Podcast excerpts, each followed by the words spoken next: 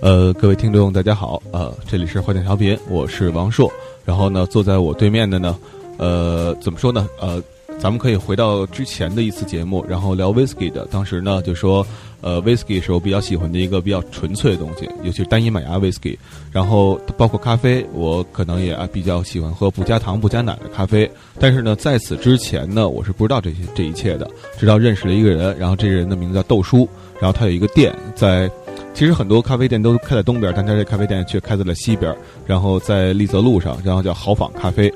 啊，然后下面豆叔跟大家打招呼。嗨，呃，各位听众朋友们，大家好，我是 Uncle Bean，很高兴在这里跟大家聊咖啡。啊，好。然后怎么说呢？呃，其实来呃这期节目做的稍微有点仓促，然后早上起来才给您打电话，然后呢，突然想，哎，今天因为 回我爸妈这边嘛，然后您这块儿店离这边比较近，然后呢，所以说就过来找您临时做一期节目，然后想聊的呢，实际上就是关于咖啡豆的问题。嗯因为呃，现在呃，因为我不知道我们的听众啊有多少人是喝雀巢速溶的啊 OK，嗯然后呢，有多少人是喝用是呃怎么说呢是喝咖啡粉的嗯哼，啊，然后有多少人是喝咖啡豆的？但是我是觉得啊，嗯是不是速溶的是最多的？应该按理说，在在在大众上来讲， OK，呃，我我我我同意呃主持人的观点，就是现在呢啊，您不用这这这么这么那什么，不用说主持人，没关系，随意一点，呃随意一 OK，点 啊，呃，首先呢，我觉得速溶现在在呃中国呢是占有市场最大份额的这个咖啡产品，呃，不仅是我们耳熟能详的一些早期进入中国的一些品牌，包括一些新兴的一些咖呃速溶咖啡的品牌呢，也在国内呢有呃大有这个势如破竹的这种推广的这种意愿，嗯所以说大家接触的最多的还是喝速溶咖啡。嗯而且最开始进到国内的应该也是速溶咖啡，呃，是这样的。当然，一聊到这关于这个问题啊，就是中国的咖啡市场啊，跟呃是世界上非常独特的一个咖啡市场，因为中国呢，呃的咖啡市场有一个断代。比如说，我们怎么来说这个问题呢？我们说，在这个特别是一九四九年以前，中国实际上呢，它的咖啡销售，呃，消费量呢，在亚洲呢是非常呃非常大的。但那个时候当然是没有速溶咖啡了。嗯我嗯们都在都都喝一些国外的一些咖啡啊，呃，那个时候呃，比如说在上海啊、南京啊、嗯呃、广州啊、武汉啊，甚至我们北方的天津、大连乃至北京，都有很多的这种消费。但是呢，到了一九呃是六十年代末吧，因为这是政治原因，嗯呃，咖啡作为风姿修的这些产品呢，基本上就淡出了所有中国人的这个视线。嗯只有在一些，比如说像北京的钓鱼台国宾馆呀、北京饭店呀，甚至像上海的锦江啊，有这种特殊的这个对外接待任务的这些这个这这个场所里面才会有咖啡。嗯那么这一个断档呢，就差不多这将近二十年。到了嗯八十年代呢。才有一些国际的这个咖啡的这个公司把速溶咖啡带到了中国，使我们重新又认识了咖啡啊。我们说啊，原来咖啡是这样。呃，但是呢，我们说呃呃，这个速溶咖啡让我们大家都呃耳熟能详，是因为它是有一个历史背景的。嗯，怎么讲？呃，因为是什么呢？因为你看啊，在世界上很多国家的咖啡呢，它都是从现磨咖啡一一步一步一步一步这样走过来的。嗯而我们呢，是从有咖啡到看不见咖啡，到直接有速溶咖啡，而看不到了现磨咖啡，是这样的一个啊啊状况了。开始、嗯，哎，我问一下啊，就是真正的那个，就是那个速溶咖啡里头，嗯，到底有没有咖啡？因为有人跟我说没有咖啡，有人跟我说有咖啡。啊，呃，是这样，呃，速溶咖啡呢，如果是一些比较呃正规的厂家出来的速溶咖啡，它当然有速有有咖啡，如果否则的嗯话，那么我们喝到了又又又是什么呢？就是呃，比如啊，嗯我拿咖啡豆嗯去磨，嗯磨成最细的粉，嗯，那我冲完这杯咖啡，那呃咖啡的沫还是在的。对吧是的是？的它它不可能消失对，但是速溶咖啡这东西呢，你拿筷子搅和搅和就没有沫了。啊，是的，对，这是为什么呢？好。如呃，我可以先呃结论性的说呢，我们说我们看到的速溶咖啡粉，它实际上是咖啡的固体可溶性物质。那么呢，呃，这个而我们呃所说的现磨咖啡呢，你所磨出来那个咖啡粉不仅有咖啡的固体可溶性物质，同样它还有一些呃植物纤维的这个被磨碎的这个粉末。所以说呢，我们必须要过滤，否则的话那些粉末呢是你我那是是是无法被溶解的。呃说白了就是粗纤维，哎，是的，差不多这是呃这对意思是吧？是是啊嗯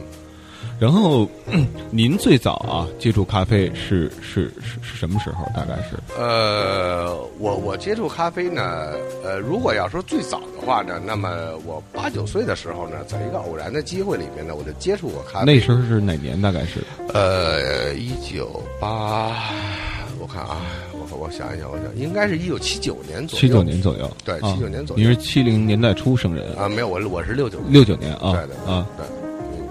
那么那个时候呢，是因为我我家里有亲戚，呃，是在一些呃呃涉外的一些宾馆里面工作，嗯他们呢就是有一些这个客人们剩下的一些，就是为客人们提供的咖啡，剩下的一些呢，大家拿回来当一个就是说一个稀罕玩意儿，大家、啊哎煮一下，放在一个奶锅里面，哇煮煮开了，然后大家都尝一尝，其实也没尝出什么来，反正喝的满嘴砖头瓦块的。啊啊啊！就那时候也不知道过滤这沫儿是吧？肯定呃，嗯，不嗯不知道，因因为不知道这个，其实当时呃，当时还有一个感觉，说这东西有什么好喝的呢？喝的满满嘴都是渣子。嗯嗯嗯，呃，我我呃这块儿我就觉得我我刚才可能进进来的时候有点突兀啊，嗯就是一开始的时候，我觉得应该多介绍一下豆叔。然后因为我是通过一也是通过一偶然机会，然后一个朋友邀请过来，然后说那个你来这儿看看，开开咖啡店。我一看，哎，当时我记得我回去写了个文章，然后就说呢，这是一个咖啡博物馆，为什么呢？因为呃，基本上在所有的在呃之前，在此之前，很多地方的那个咖啡店里边吧，它不会摆着豆子，或者说不是展示豆子，但是呢，这个咖啡馆里头有一个区域，呃，非常有意思，它里边有好多麻袋，然后这麻袋旁边呢会标着一些记号，说这是嗯来自哪儿哪儿的什么什么咖啡，这是来自哪儿哪儿什么什么咖啡，而且呢，这个咖啡咖啡馆里头还有一个特大一炉子，呃，有点特别像。呃，你会炒，你会联想到炒瓜子儿或者炒栗子，是吧？然后实际上那是做咖啡烘焙的，是然后这个是可能是北京为数不多的，呃，从就是进过来最新鲜的豆儿，然后呢再把豆儿给烘焙成呃烘焙成那种可磨的咖啡，然后再给磨成粉，然后再给你沏出来的这么一个呃就是一条龙服务啊，就是全过程的这么一个咖啡馆，嗯，算是吧，啊，是是是，啊、呃，我我应该这么说，其实我们这家店呢，它不是一个呃 coffee shop，或者说一个咖啡厅、一个咖啡馆。啊，我们这种业态呢，实际上是欧洲的一种咖啡业态，叫 coffee roastery，就是咖啡烘焙工坊。啊，那么呢，所以呢，我们才会呃有这种生豆的这种陈呃陈列。但是我们这个是这个生豆，并不是说呃来作为展览用的。比我们店里所有喝的咖啡、售卖的咖啡，包括拿走的这个咖啡豆豆，都是由这些生豆开始的。嗯呃，烘焙机呢是把这些生豆烘焙成我们叫呃烘焙咖啡嗯 （roast、呃 roasted coffee）。嗯那么呢，然后呢，就这是，所以它是一个整个的一个关于咖啡的一个全流程的，呃，或者说是这个店面里头包括着咖啡的全流程的这样的一个过程的这样的一个店，对，所所以以叫 coffee roastery。对，所以那时候我就说咖啡博物馆 嘛，就关于咖啡的各各种各样的东西，你都能在这店了解到。而且，呃，那个时候我就是因为接触豆叔，然后呢，所以呢，我才了了解到哦，原来咖啡是这么一个玩意儿，跟之前想的是完全不一样的。呃，打个比方啊，就当时，呃，我在此之前，我也喝咖啡的时候，我也会觉得苦，然后呢，也会去加糖啊，然后呢，或者是加奶对啊。当时实际上是有这么一种心态啊，就是那东西给你上来，你不加白不加， 你知道吧？呃，是是是一占便宜的心态。然后，呃，但是到后来呢，就是发现原来有可以不那么苦的咖啡啊，是吧？比如叶家选菲嗯有一个咖啡的品种叫叶家叶家选菲， Yeah 对。然后咱们要不然咱们先从。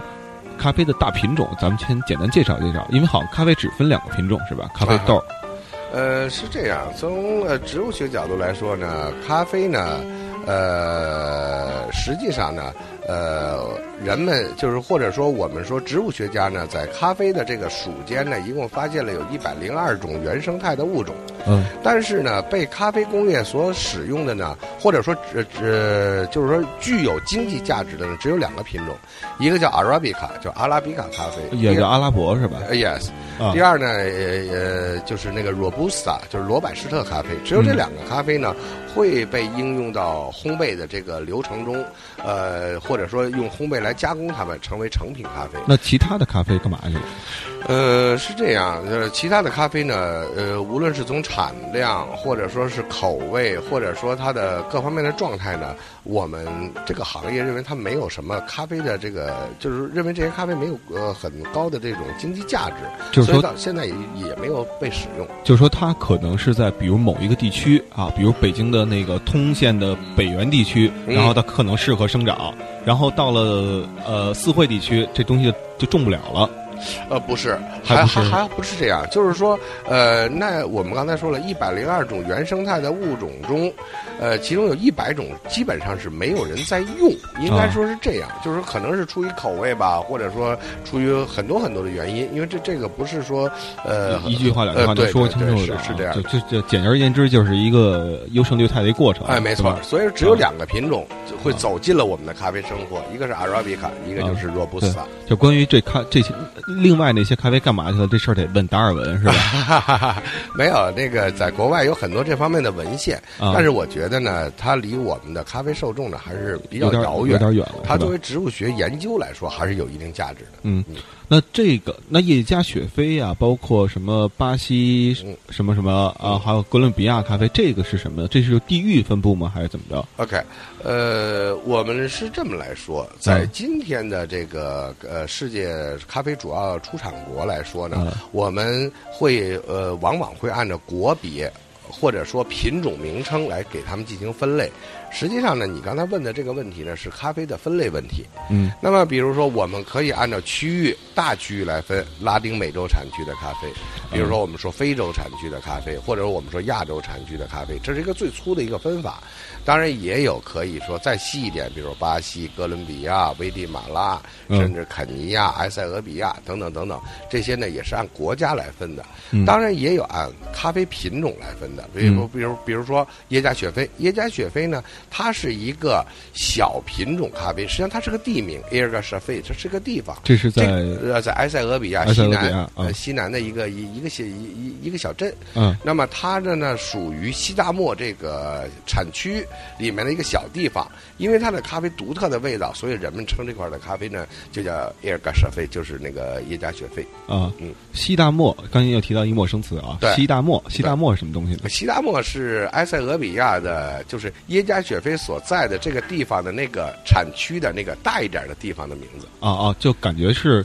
呃比如说呃波尔多地区，然后嗯当中的某某个区。啊，对对对，是吧？对是这感觉，呃或对甚至是某某某某某个酒庄，就这个感觉啊，对对对，是吧？那它的这个呃产量，实际上相比比如哥伦比亚什么的，要很小很小，相比之下，呃，是这样吗如果呃，应该来这么说啊，就这个不太好这么比，如呃因为你不能拿呃不能拿一个一个产区的咖啡去和一个国家的比。但是你如果呢，呃，随着精品咖啡运动的深入，你会发现，呃，哥伦比亚它也分小产区，比如我们、呃、我们现在听说过的，比如说维拉产区，嗯比如说我们说包包括我这里有的，比如说达姆拉产区，或者说那个斯亚拉纳瓦达产区，它也嗯都是小产区，它都属于哥伦哥伦比亚这个国家的一部分。啊，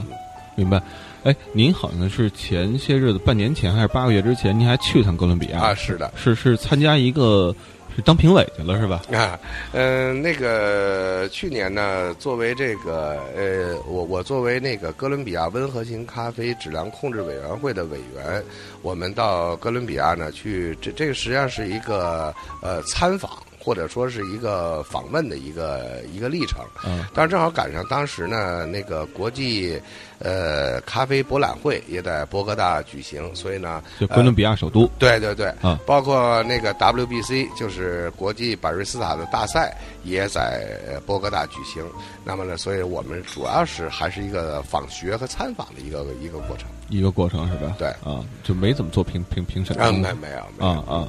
哎，呃，刚才咱们说到啊，就不同的咖啡分类，比如像您这块儿卖的有多少种咖啡？就是按就是，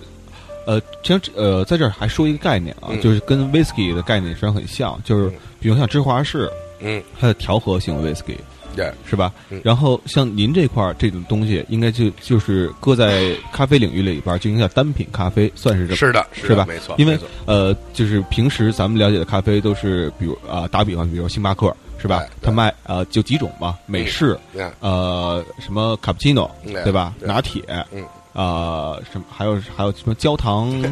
焦糖什么玛奇朵呃是吧？是的，是的。这个是呃就是星巴克那一套分类，那那个叫什么呢？ OK，首先呢是这样，按咖啡的，我们说咖啡的分类呢，就从烘焙来说啊，嗯我们把咖啡主要分为两类，一类呢我们叫单品咖啡，叫嗯叫英文叫 single single coffee。啊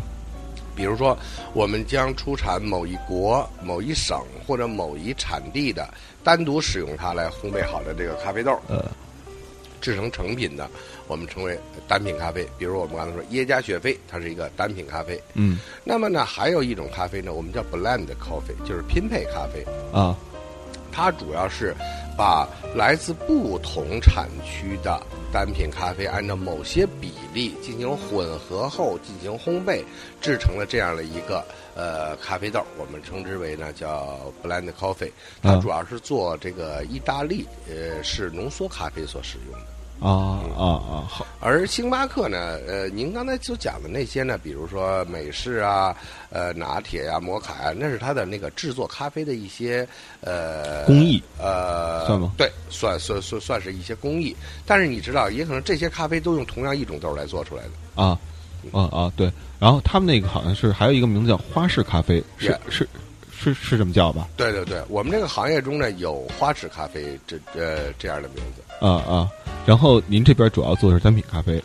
呃，但是我们是这样，因为有店面经营嘛，我们也可以根据客人的需要，我们也提供花式咖啡。啊嗯，但是主要最开始想要做的是是是让推广一下单品咖啡这东西，是是那意思吗？呃，是是有对有有这样的，因为在国际比较成熟的咖啡市场上，所有的 roastery 里面，它都是以单品咖啡，特别是生豆状态，是嗯以单品咖啡所呈现的。嗯，也就是单品，我们希望客人们能认识不同的地方的咖啡的不同的特点。啊当然，至于说如何去拼配，如何制作成 blend coffee，那是因烘焙师的个人技能，嗯呃，也也有着各种各样的方法。嗯，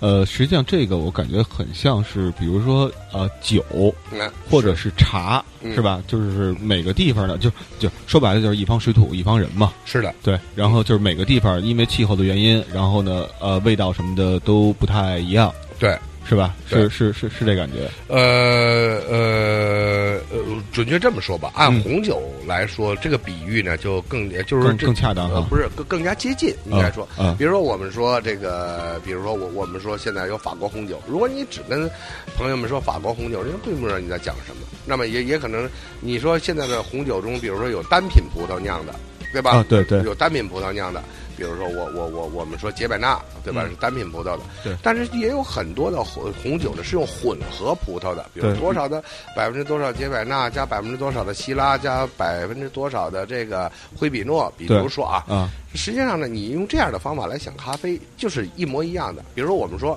用单独的一款咖啡，比如我们刚才提到的耶加雪菲、嗯 o k 那么你单独拿它来做一款咖啡，我们做成黑咖啡来喝了，它是嗯单品咖啡。但是呢，在这个呃，我们也会用耶加雪菲作为其中的一个配方，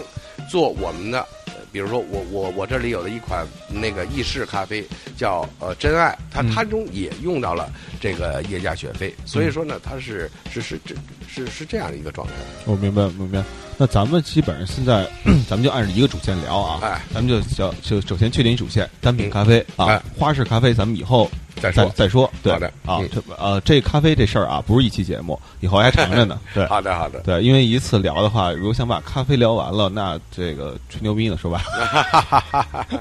不可能啊，因为咖啡的事儿太多了，对啊，而且关键是，我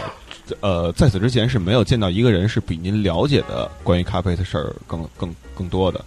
呃，那那倒不敢当，因为是因为一直做这个行业，所以我我们呢啊我，猜到他肯定会谦虚的哎啊啊，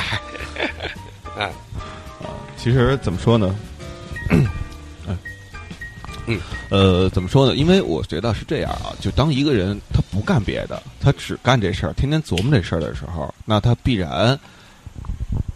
呃，了解的是可能就算这个行业当中比较多的，别人可能比不了的。您现在是这状态吗？我想问一下。呃呃呃，你你说的没错儿，因为我现在除了咖啡，我也不太会干什么。那并不是说自己那个能能力很强大，是因为嗯自己这能力很微小，就会干这个事儿呢，那就把它干的呃更透一点吧。啊啊啊！对，不是能力强大，是是能力薄弱，所以嗯呃对，哎只没能错干儿，这没个错是儿，吧只？能干这个。对对对，您是从什么时候开始想要做咖啡生意的？呃，我以前啊是做进出口贸易的，我啊零二年呢开始呢给国内的一些烘焙厂呢进口原料，那个时候算是我最早的进入咖啡这个行就业是吧。您等于是一开始因为做贸易，贸易当中呢可能涉及到呃一些咖啡的器具，呃包括不是烘器具包呃就烘焙，呃，不是，啊生豆儿，就是生豆那些是吧对，就是我店里那些豆这豆等于是您最开始生意的一部分。啊，对，实际上，呃，我我是因为很多人都认为我是一个咖啡爱好者来进行入行的，实际上我是因为那个咖啡生意呃啊来来来来呃那个走入了咖啡。哦，这样是吧？嗯那您呃那个是呃两千零二年，零二年对，然后您呃之后呢，就是怎么想起说我做做一店，我专门干这个？实实际上我一直呃觉得啊，您做的事儿已经就是超越了说纯粹的生意，就您把生意已经干的不是那么纯粹了。为什么呢？因为您还传播文化。呃呃，这个呢是这样，我啊们零。呃，一零年，呃，三月份开始开这个店的时候呢，其实我们遇到了很多的困难。嗯因为呢，呃，在国内呢，大家其实见到比较多的是各种各样的咖啡厅，对吧？对那么呢，其实大家对于咖啡是怎么回事，或者咖啡的口味是怎么回事，或者咖啡是怎么被做出来的，这些呢都没有办法了解。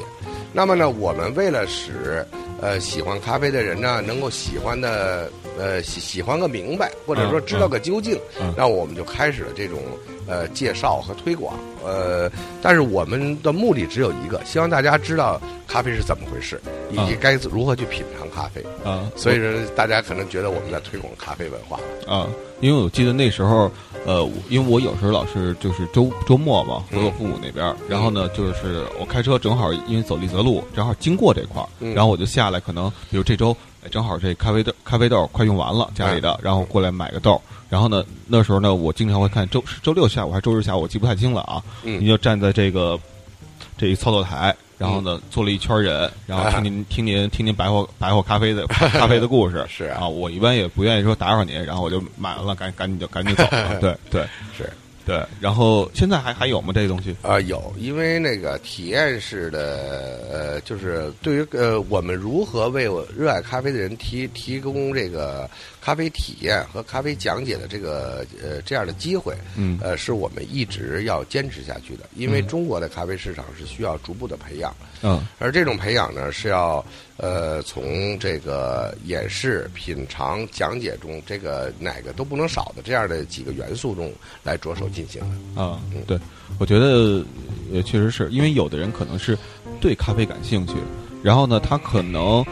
呃，他原来可能也是喝速溶的，是吧？是的然后呢，他但是他有一天突然在超市里看到，呃，尤其是一些就是比如捷金路啊这样的超市，它可能会有很多就是咖啡豆啊。嗯或者是咖啡粉，咖啡粉对对对它写的好多不明白的词儿，比如什么叶加雪菲，然后嗯比如什么蓝山嗯，啊，然后比如呃各种各各样的一些名词儿，对，嗯，为什么呀？这不明白呀！你上百度，你问百度知道，百度也也不知道个究竟，嗯可能。然后呢，于是呃，他们就带着这些问题，带着这咖对咖啡的兴趣，然后呢，就来到了这块儿，然后是这呢，样就的听您来讲这个事儿。对，是是，对，因为我记得我第一次来的时候是先从烘焙讲起的，然后讲的是哥伦比亚的一个小产区，对，就对那个小产区产的咖啡，因为哥伦比亚咖啡好像普遍都发酸，呃气出来是，然后呢，那个产区的咖啡呢，它就偏偏它就不那么 酸，是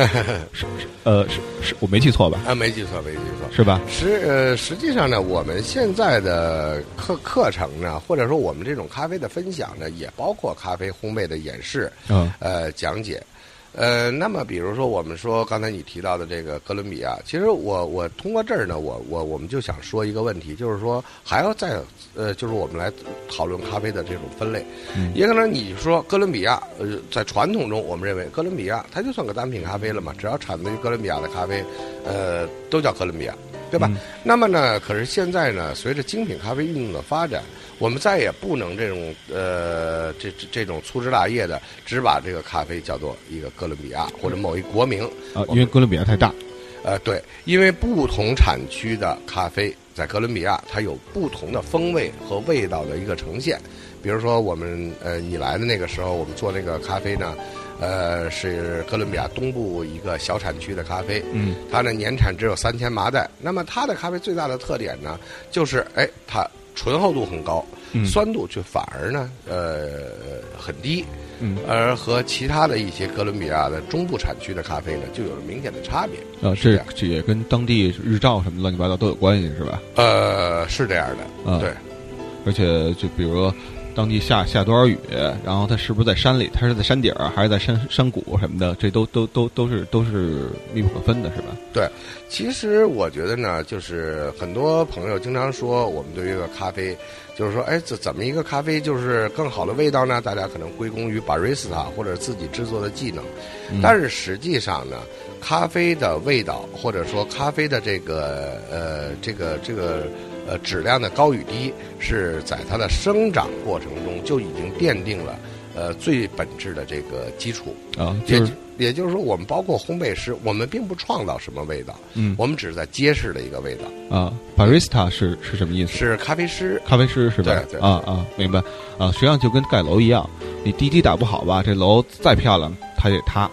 是是是是是这意思是吧？ 呃，可以这么说，但是比如说你刚才说的那个，你上一期节目做的那个呃 whisky，那么嗯比如说你麦芽不够好，啊，那你的酒体肯定不够好，对对，这是肯定对的，吧？咖啡同样也是这样。嗯所以说呢，大家在比如说有时候在欣赏巴瑞斯啊、拉花啊、烘焙师的烘焙的时候，那么其实呢，我们这些工作呢都是一个揭示者，而我们不是创造者。啊呃，包括很多人在问我，呃那你告诉我到底咖啡烘焙是什么呢？其实我，呃，我我反复在讲一个问题：咖啡烘焙就是用火的语言去解码咖啡传奇而奥秘的身世，嗯因为决定着你手中那一杯咖啡品质，或是非凡，或是平庸的这个基础是什么呢？是咖啡的这些身世，比如说土壤、嗯海拔、呃积温、降水，以及呃它的、呃、如何被处理的这种方法嗯等等等等这些有关它有关于它身世的这些细节，都在影响着它的口味。嗯嗯，明白。呃，那咱们现在来说说吧，说说就是，呃，就是您现在店里有的啊，不同的品种的咖啡啊就大概都什么味儿？呃，哎呀，这个问题，呃，那好吧，那咱们这么对先 啊说。怎么了？首先不是因因为因为这这个东西呢，就是、啊，我我我比较知大我比较知道大了，他的意思是说这问题你问的很不专业。啊， 没有没有没有没有，这个这个比较大这个问题。那啊么首先我们先说，我店里头呢有九个国家和十一个产区的咖啡。那么呢，我们首先先将这些咖啡呢按地域分为拉丁美洲产区的、非洲产区的和亚洲产区的。啊，那么呢，我愿意向朋友们分享的是什么呢？比如说拉丁美洲咖啡，它共同有的特点呢，它都属于叫坚果口味。或者我们叫 native flavor，就是说嗯你无论说是从这个呃墨西哥一直到这个巴西嗯这么广袤的地区所产的咖啡，它的共性都有一定的坚果口味。那么这是它的味道主体。嗯我们一介绍拉丁美洲的咖啡，我们说它是个坚果口味，或者说呃，就是说它比较呃香浓这样的一个咖啡。嗯那比如说我们说非洲产区的咖啡，它我们它的口味特点呢叫 fruity flavor，就是说我们说它带有一定的水果味儿，比如我们说啊耶加雪菲，嗯啊对吧？我们说肯尼亚，它都带有一定的水果口味，比如说我们说耶加雪雪菲中呢有这种呃甜橙啊或者柠檬啊这样的味道，比如肯尼亚中呢有这种蓝莓的这种味道，嗯那么实际上它都算是一种水果口味类型的咖啡。啊，而亚洲产区的咖啡呢，更加的焦糖化一点，就是说焦糖感更加浓厚。嗯就是说我我我，比如说我我我们这个北方人说炒糖色儿的这种味儿，啊，就焦我糖感。啊，炒糖色的味儿是吧？对，所以啊我们说它这个基本上是这几大类，但是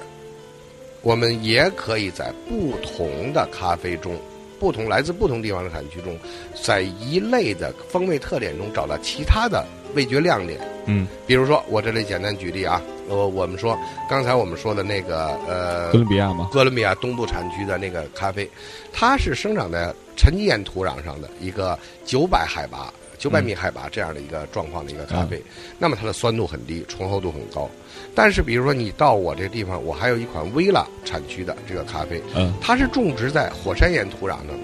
那么呢，它虽然也属于 nati 这种风味类型的，但是你能明显的感觉到，它有一定的呃水果的这种甘甜的味道。我们说这个差异是这样来，呃呃，就是来呈现的，Nutty 那次就应该是 N U T T Y 差啊不，多，对对对，是吧？对，啊啊，呃，那我我我这么理解啊，比如说，呃，来自拉丁美洲的咖啡，感觉就是咖啡里边的大浑浊；然后来自非洲的这个咖啡的话，就是类似于小清新一点儿，相对来说， 呃。